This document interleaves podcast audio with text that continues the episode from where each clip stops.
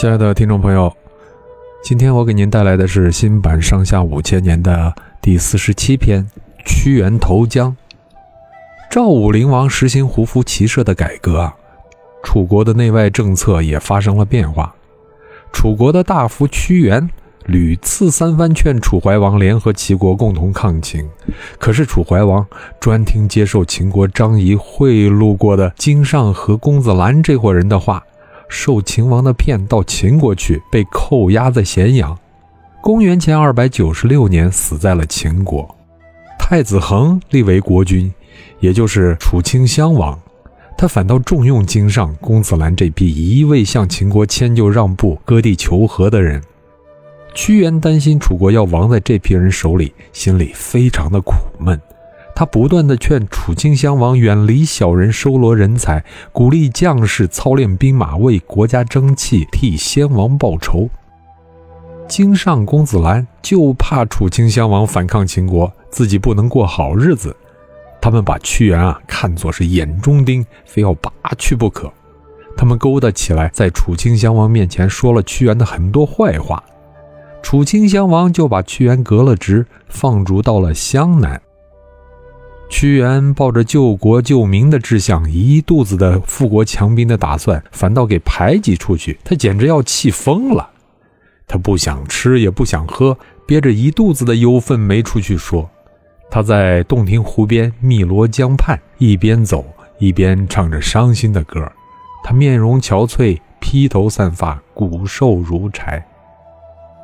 有个渔夫劝他：“哎，您何必这样呢？楚国人哪一个不知道你是忠臣？你为什么不跟世人一样呢？”屈原说：“国君他们是糊涂人啊，只有我清醒。我伤心的不是自己的遭遇。”楚国弄到这个样儿我心里像刀割一般。我怎么能够看得国家的危险不管呢？只要能救楚国，就是叫我死一万次我也愿意啊！如今国家大事我没法管，我的主张没出去说，我大声呼喊君王，君王也听不到，我痛苦的真要疯了。屈原在流放中经常和老百姓生活在一起，他看到楚国的百姓痛恨秦国抢了他们的土地。他们一年到头辛辛苦苦的种地，还要经常的受冻挨饿，生病没钱医，死了没钱葬，遇到天灾人祸就弄得妻离子散，家破人亡。这种悲惨的景象，更加深了屈原的痛苦。他一直喜欢写诗，这会儿写的更多了。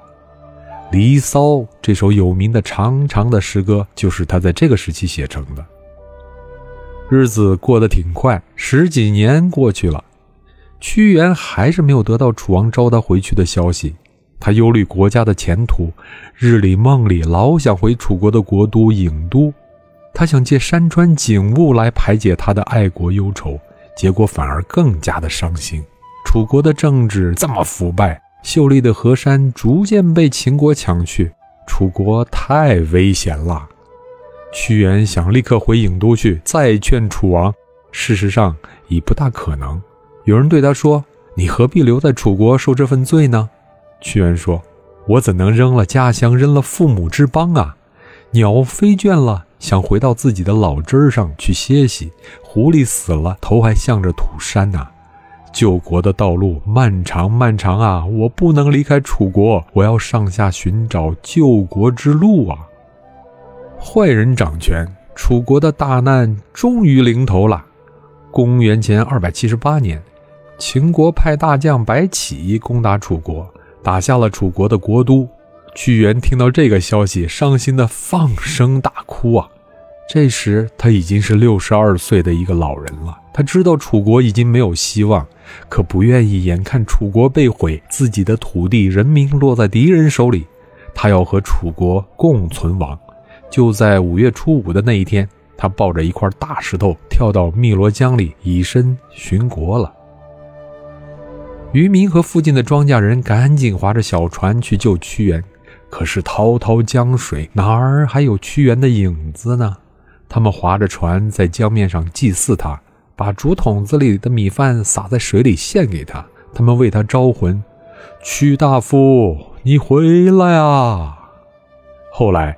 人们把五月初五屈原投江的这一天称为端午节，也叫端阳节。把盛着米饭的竹筒子改成粽子，把小船改为龙船，在江面上竞赛，用这样的仪式来纪念屈原。再后来，逐渐就变成全中国的一种风俗了。楚国的屈原死了，赵国呢？赵主父死后，赵惠文王拜他的弟弟赵胜为相国，封为平原君。